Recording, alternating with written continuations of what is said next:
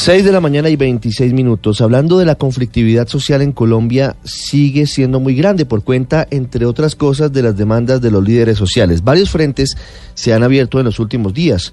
Hay uno muy duro un tire y afloje por una reunión que debe darse en los próximos días entre el presidente Iván Duque y los líderes amenazados y atacados recientemente en Santander de Quilichao, en el departamento del Cauca.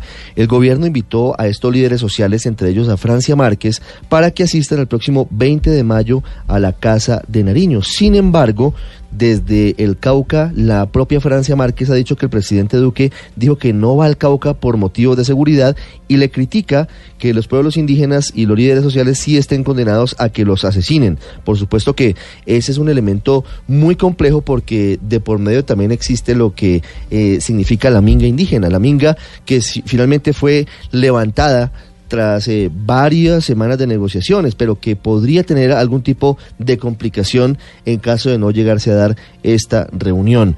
Hablando de indígenas y en el marco de esa conflictividad, el gobierno nacional se defendió en las últimas horas ante la CIDH en Kingston de una denuncia que hicieron los pueblos aborígenes, los pueblos autóctonos, diciendo que el gobierno colombiano no había hecho lo suficiente por ellos.